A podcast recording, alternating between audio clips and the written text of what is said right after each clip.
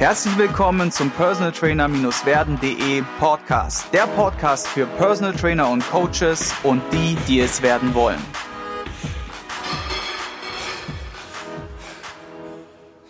Mit großer Freude habe ich heute zu Gast bei mir den Stephen Craves aus München. Er ist Diplompsychologe, Heilpraktiker für Psychotherapie und war gemeinsam mit mir auf einer tollen, längeren Reise in dem verschollenen Myanmar. Ja. Ich sage es jetzt einfach mal so. Es war eine tolle Reise, die wurde initiiert durch äh, Christian Zippel, der den der ein oder andere vielleicht kennt. Der ist auch Philosoph und Buchautor und hat zum Beispiel das HFT-Training geschrieben und ganz viele andere Bücher auf den Markt gebracht. Und wir beide, Steven und ich, haben uns gedacht, hey, das hört sich doch super an, unter Trainern unterwegs zu sein und sind dann mit Christian auf die große lange Reise gegangen. Und heute haben wir für euch zwei richtig, richtig coole Themen am Start. Wir haben gerade eben schon so ein bisschen drüber gesprochen. Einmal Kettlebell Training als Trainingstool. Was kann ich aus der rausholen? Was äh, wissen wir vielleicht noch gar nicht, was man alles mit der anstellen kann? Plus ein kleines Bonbon, was wir euch dann mitgeben als Mehrwert. Und in der zweiten Folge geht alles um die Frage holistischer Ansatz versus Spezialisierung. So, also die Betrachtung aus Stevens Augen werden wir ein bisschen drüber reden, was es damit auf sich hat. Und ich sage schon mal herzlich willkommen in der Sendung. Hi Siki, freut mich, dass ich da sein darf. Grüß dich. Genau, wir haben ja, wie gesagt, eine tolle Zeit in Myanmar gehabt und demnächst, witzigerweise, haben wir wieder eine tolle gemeinsame Zeit. Und ich mache jetzt mal Werbung im eigenen Sinne oder vielleicht auch für euch Zuhörer interessant. Wir, Mareike und ich werden mit Steven im Februar, März nach ähm, Koh Phangan ist es, ne? Oder? Äh, Koh Samui. Koh Samui in Thailand. Ja. Koh Samui, genau. Koh Samui nach Thailand gehen auf ein Bewegungscamp. Also sprich, da treffen sich einige Trainer und äh, geben wertvolles Know-how in der Praxis weiter, in, also Theorie und Praxis in einer tollen Surrounding in der, in, in der Sonne. Ne? Und da werden wir, wie gesagt, mitreisen. Wen das Ganze interessiert, der kann sich einfach unten im Beschreibungstext den Link anschauen. Da werden wir uns auf jeden Fall wiedersehen und ich starte jetzt schon gleich mit der ersten Frage, nämlich, wie bist du denn Personal Trainer geworden? Ja, das ist eine gute Frage. Und zwar, ich komme eigentlich aus einem ganz anderen Bereich. Ich bin gelernter Bankkaufmann, habe dann einige Zeit als Immobilienmakler und Bauträger gearbeitet, habe dann relativ spät mit Psychologiestudium, ähm, habe das begonnen, habe das auch absolviert und fertig gemacht mit Erfolg. Und nebenbei habe ich natürlich immer viel Sport gemacht, dann auch viel Krafttraining, auch ein bisschen Richtung Bodybuilding. Und jahrelang war ich einfach nur Eigenkonsument oder einfach passionierter Fitness-Enthusiast. Und ähm, mhm. vor sieben oder acht Jahren bin ich zufälligerweise an einen Kettlebell-Einsteigerkurs gekommen. Und ähm, das waren dann zwei Trainer, zwei sehr, sehr gute Trainer, wo ich sehr viel Glück hatte im Nachhinein, dass ich gerade bei denen gelandet bin in München. Und ich habe dann drei Monate diesen Kettlebell-Einsteigerkurs gemacht und habe festgestellt, dass ich so in drei Monaten performancemäßig äh, mehr zusammengebracht habe äh, als jetzt zwei Jahre davor im Training. Und da habe ich mir gedacht, hey Wahnsinn, dann habe ich da ein bisschen weiter trainiert. Und ja, da ist es so eins zum anderen gekommen. Dann habe ich das irgendwie meiner Mutter erklärt, äh, wie das funktioniert mit der Kettlebell. Und dann hat die dann auch irgendwie angefangen, damit zu trainieren und hat dann nach vier Wochen gesagt, Mensch, ähm, jetzt sind meine Rückenschmerzen weg, das ist ja super. Und ich so, ja, das ist ein positiver Begleiteffekt. Und dann hat sie gemeint, ich habe noch einen Freund, der, der wird das auch gern irgendwie lernen. Und dann habe ich dann irgendwann angefangen mit zwei Rentnern im Park und dann waren es irgendwie acht Rentner und irgendwann waren es zehn Rentner und dann habe ich angefangen, mir eine Location anzumieten und das ist dann so über die Jahre immer mehr geworden. Und irgendwie nach zwei, drei Jahren habe ich dann halt auch in ganz Deutschland speziell für Kettlebell und Bodyweight Übungen, also Übungen mit dem eigenen Körpergewicht dann Seminare gegeben. Und so ist es so, ich sag mal, gewachsen über die Jahre.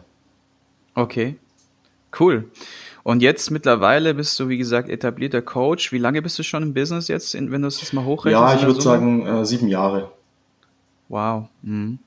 Ja, da kommt einiges an Erfahrungswerten zusammen, die wir auch heute mit euch oder ja, mit euch Zuhörer, mit den Zuhörer teilen möchten.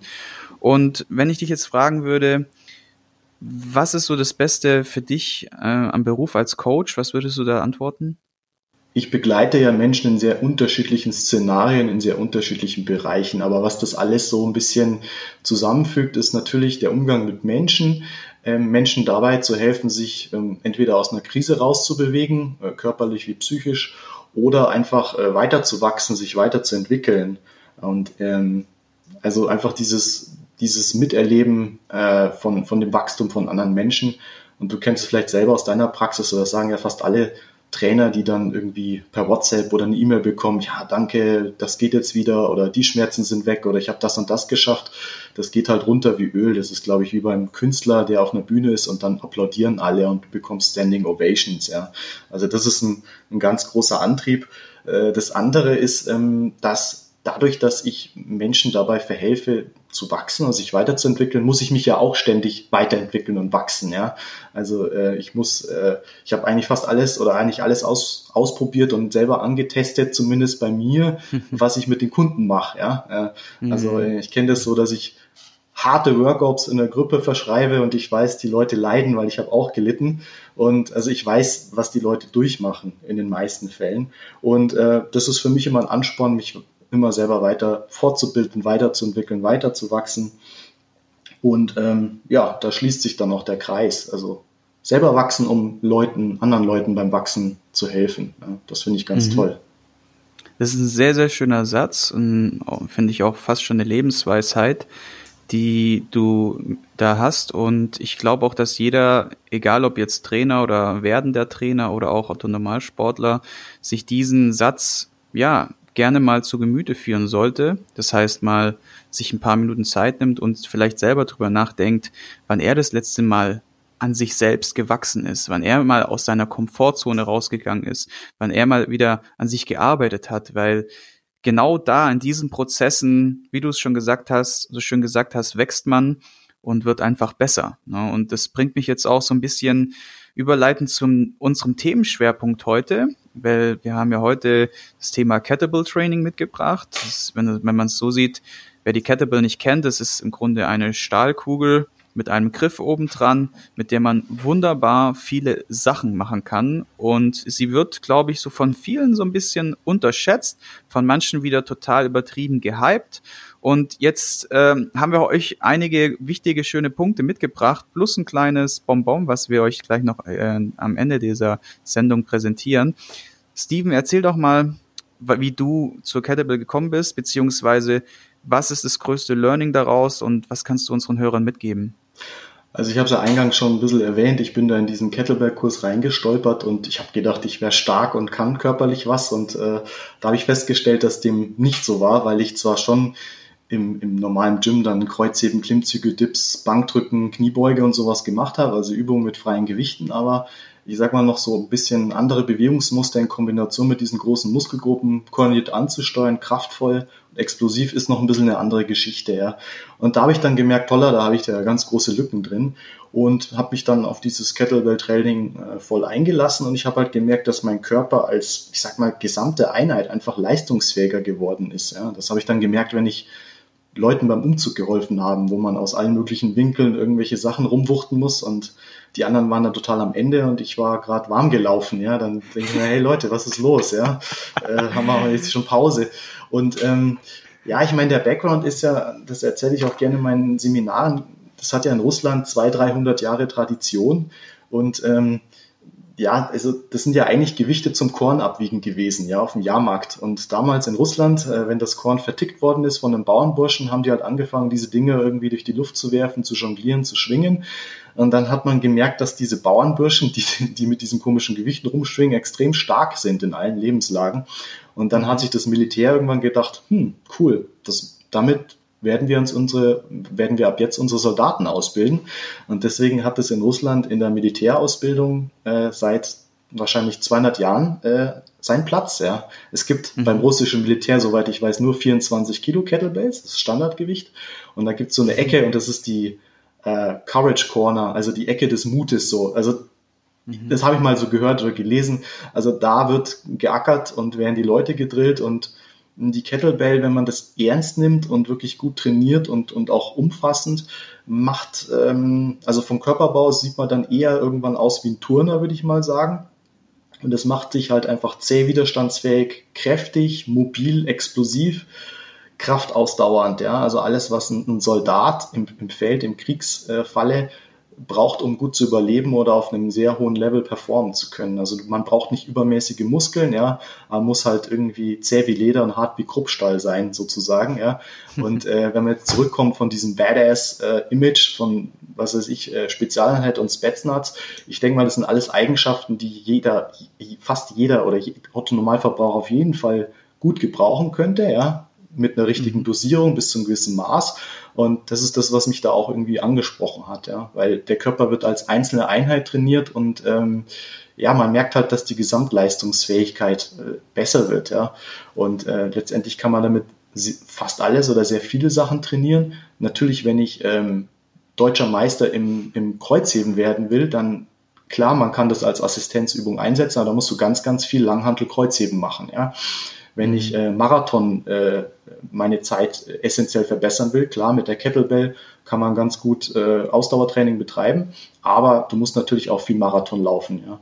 Aber mhm. so als ähm, All-Around-Tool ist aus meiner Sicht die Kettlebell extrem gut. Also ich kenne nichts, was dem nahe kommt, außer vielleicht äh, Turnringe. Mhm, mh. Das ist äh, ein sehr cooler, cooler, cooler Tipp und vor allem auch eine gute Erkenntnis, dass es gibt ja diese ganzen Lager in der Fitnessbranche, ne, die Powerlifter, Kraft-3-Kämpfer haben ihr Lager, die Crossfitter haben ihr Lager, die Bodybuilder haben ihr Lager, die Fitness, Bodyweight-Leute haben ihr Lager, die Calisthenics-Leute haben ihr Lager. Und jeder sagt ja, seins ist das Beste, so ungefähr. Und ich finde es total cool, dass du einfach einen neutralen Blick hast als Coach und äh, den pflege ich selbst auch. Und ich glaube, man sollte da wirklich auch neutral reingehen. Und du siehst jetzt halt, wie, wie du sagst, wenn man spezifisch trainiert, ist es immer ein cooles Tool, was man begleiten mit reinnehmen kann und so sehe ich die Kettlebell auch. Und ich sehe die Kettlebell auch wie du als alleiniges Trainingstool. Wenn man jetzt beispielsweise zu Hause ist, man hat jetzt nicht viel Platz, dann kann man mit der Kettlebell unglaublich viel Cooles auf kleinem Raum, auf wenig Raum im Grunde bewerkstelligen. Ja, auf jeden Fall. Also meine Empfehlung ist immer so ein paar Kettlebells und äh, irgendeine Klimmzugstange oder Turnringe, weil die, ich sag mal, das Bewegungsmuster Oberkörperzug ist, klar kann man vorgebeugtes Rudern mit Kettlebells auch machen und ein paar andere Übungen, aber letztendlich kommt nichts am, am Klimmzug vorbei. Ja. Hm, hm. Aber dann ist man schon ganz gut eingerichtet. Du hast ja gesagt, dass du da so eine Ausbildung gemacht hast, die dich extrem weitergebracht hat. Und da hast du dann so ein bisschen gelernt, wie man nicht nur mit der Kettlebell umgeht, sondern wie man vor allem den Leuten hilft, ihre Fehler zu korrigieren etc. Vielleicht erzählst du mal davon noch ein bisschen was. Ja, also die beiden Herren, die mich damals in das äh, Kettlebell-Training eingewiesen haben, der eine ist Robert Remozzi, der andere hieß Alex Fischer. Alex Fischer ist übrigens auch in Thailand bei dem äh, Bewegungscamp als Co-Trainer dabei. Äh, von denen habe ich sehr viel gelernt und ähm, die waren damals beide Anhänger oder sind immer noch Anhänger von der sogenannten RKC Kettlebell Schule. RKC steht für Russian Kettlebell Challenge und ähm, AKC steht für, ich sag mal, eine umfassende Beschäftigung mit sechs Grundübungen. Ja? Also wenn du da dich als AKC-Trainer ähm, diese Zertifizierung schaffen willst, musst du dich wirklich mit sechs Übungen sechs bis 24 Monate umfassend beschäftigen. So, das ist das eine. Und das andere ist, dass, also das hat mir sehr gut gefallen.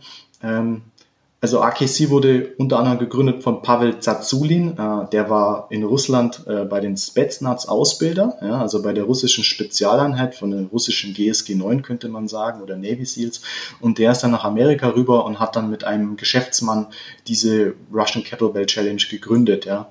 Und über mhm. die letzten, keine Ahnung, fast 20 Jahre hat sich daraus die, ich sag mal, größte Kettlebell Schule der Welt äh, gegründet und mit, keine Ahnung, 3.000, 4.000, 5.000 Trainern weltweit und da gibt's dann relativ hohe interne Standards. Ja? Also du musst da auch wirklich was leisten, du musst dich selber, auch wenn du fit bist oder kräftig, äh, mindestens mal sechs Monate vorbereiten, um die Leistungstests zu bestehen.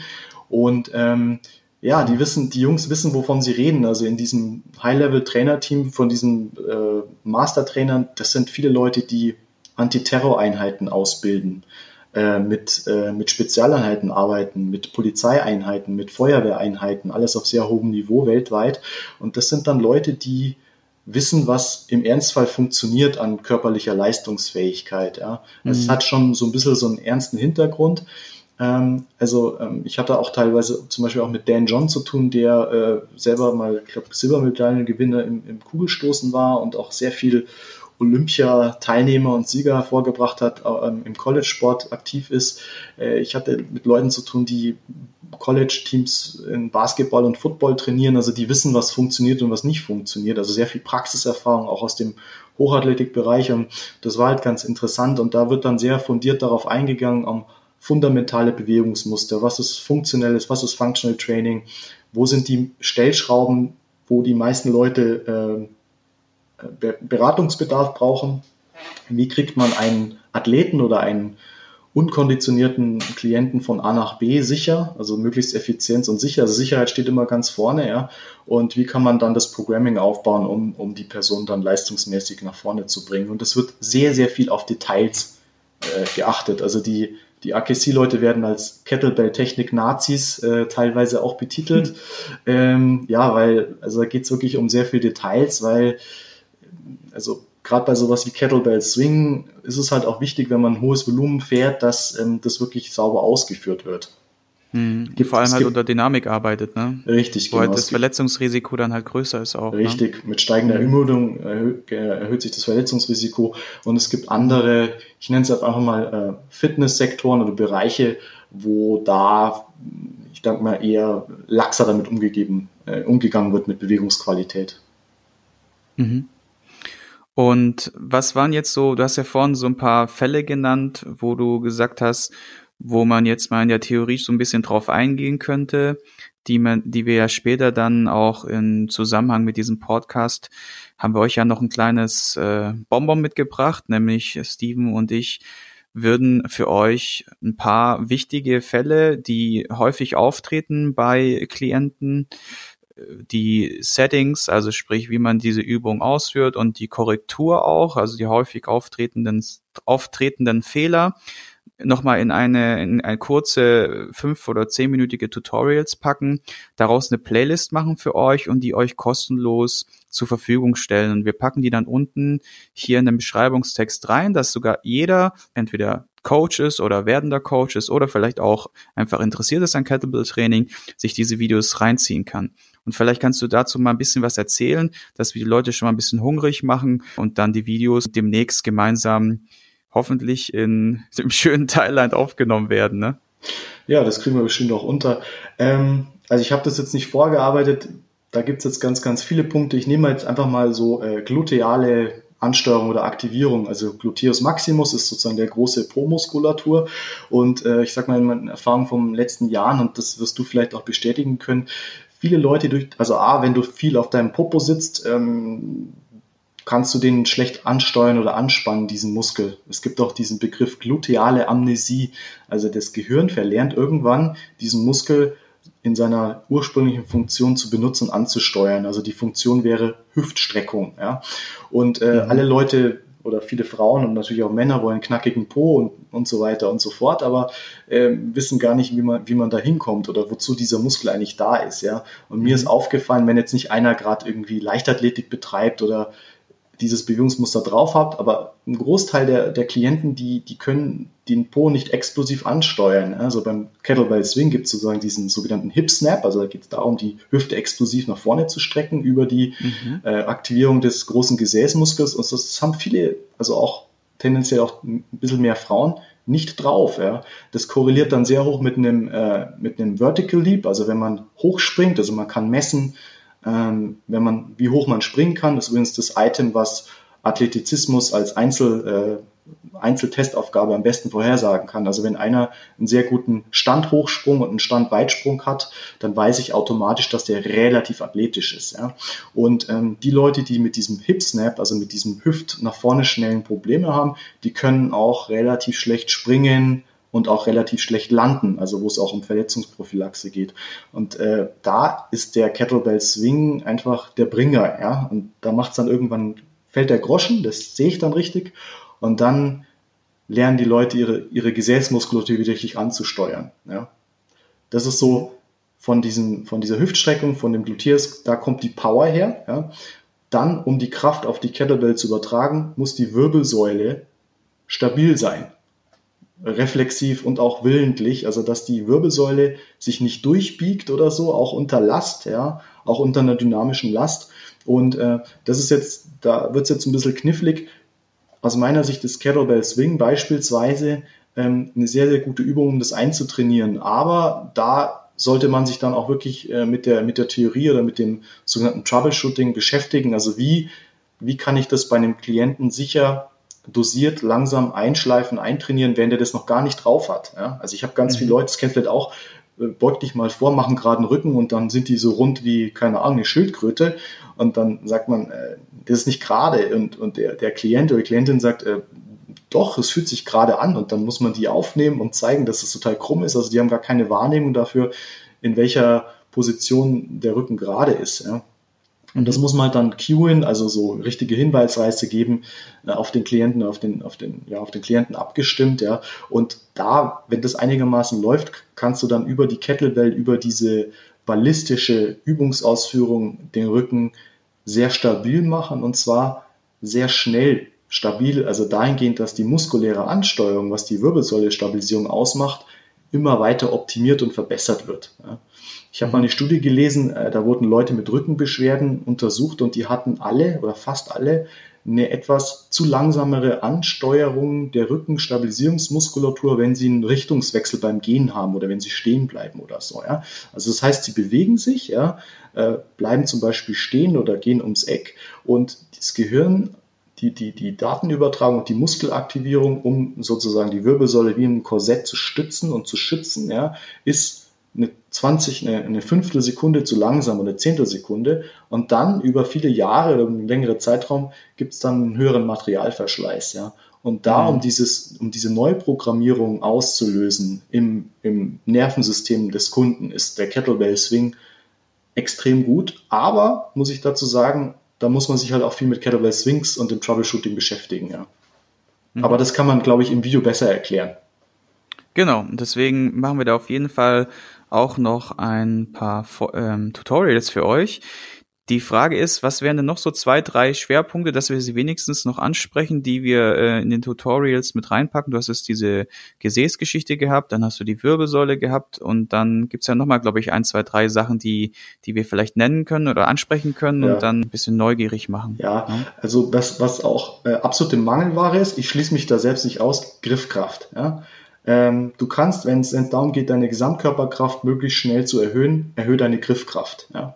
Für unser Nervensystem, wenn wir zum Beispiel ein Gewicht vom Boden aufheben wollen, wenn wir das nicht halten können von den Händen her, ist es für unser zentrales Nervensystem ein Signal, dieses Gewicht ist zu schwer, du bist überlastet und äh, die Stabilisierung geht weg und der Kraftregler wird sozusagen äh, runtergedreht automatisch. Ja. Mhm. Also die Leute, dadurch, dass wir immer weniger wirklich mit den Händen arbeiten, ja, haben wir einfach keine Griffkraft mehr, außer du bist jetzt Hufschmied oder sowas, ja, oder schwingst auf der Baustelle selber den Hammer. Aber wenn du dir vorstellst, vor 200 Jahren, die Männer waren auf dem Feld und haben geackert, gepflügt und keine Ahnung was, Ernte eingefahren. Die Frauen haben gewaschen, Teig geknetet, alles, also es gab keine Küchenhelfer.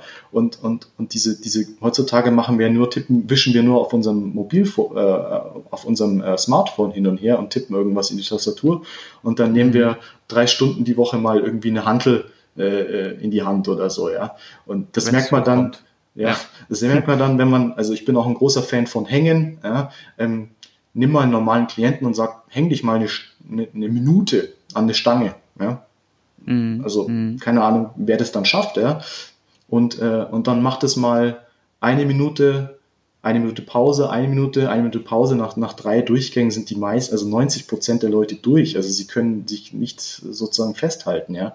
Und die Kettlebell ist ein super Tool, um viele Arten von Griffkraft gut zu trainieren. Also das sehe ich halt, das, das habe ich bei mir festgestellt und bei den Trainern und Leuten, die sehr viel mit Kettlebell trainieren, da ist die Griffkraft dann schon zumindest gut, ja, nicht exzellent, ja, aber schon ziemlich gut. Und ich kann dann, also was Griffkraft angeht, Sachen machen, die, die auch, auch augenscheinlich sehr kräftige Leute, die sehr muskulös sind, ja, ähm, die schaffen das nicht, ja, weil sie halt sich hauptsächlich auf die, optische Fitness, auf die Muskulatur konzentriert haben. Aber funktionell, wenn du was nicht ähm, greifen kannst, ähm, da kommt ja sozusagen, das ist ja der Power Output. Also unten ist der Kontakt mit den Füßen zum Boden und an den Händen, Armen, Extremitäten kommt es dann raus, wenn du, mhm. was weiß ich, beim Judo oder so. Also so diese ganzen Bodenkämpfer und so, die haben alle super Griffkraft, weil da ist, hat, hat viel damit zu tun. Kletterer natürlich mhm. auch.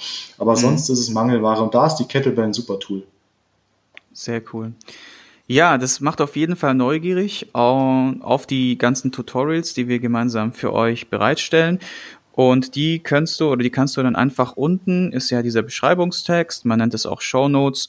Da werde ich äh, einen Link hinterlegen, der bis wir die Tutorials erstellen, eine E-Mail-Liste sein wird, wo ihr euch eintragen könnt, damit ihr dann, sobald die Videos da sind, eine E-Mail bekommt oder wenn die Videos schon fertig sind, wird es einfach nur noch der Link sein, der direkt zur Playlist führt. Cool. Also schon mal vielen, vielen Dank für diese Einführung in die Kettlebell und für die hilfreichen Tipps. Alle Namen, die jetzt genannt wurden, alle Quellen etc., machen wir auch alles unten in den Beschreibungstext rein. Das heißt, wenn ihr euch jetzt irgendwie gedacht habt, so wie hieß der Ausbilder nochmal, wie hieß die Ausbildung nochmal und auch alle Kontaktdaten zu Steven, also sprich von zu seinen Seminaren, zum Bewegungscamp, zu seinen ähm, Anti-Stress-Camps, zu seiner Kettlebell-Seite und auch zu seiner persönlichen Seite, die werden wir auch alle in die Show Notes packen. Und jetzt wird's auch richtig spannend, denn in der nächsten Folge geht es weiter mit äh, der Frage, was war Stevens größter Fehler als Coach oder Unternehmer und was war sein größtes Le Learning daraus? Also sprich, was hat er mitgenommen? Was kann er euch da mitgeben, wo euch dann weiterbringt in eurem beruflichen Werdegang oder eurer persönlichen Entwicklung als Mensch? Und ich sage schon mal vielen Dank für die erste Runde, Steven. Ja, vielen Dank. Hat mir sehr viel Spaß gemacht. Ich hoffe, du konntest ein paar wertvolle Impulse für dich mitnehmen. Wenn du diesen Podcast informativ findest, dann abonniere ihn doch einfach für weitere spannende Folgen. Und vergiss nie, die wichtigsten drei Buchstaben im Leben sind T-U-N.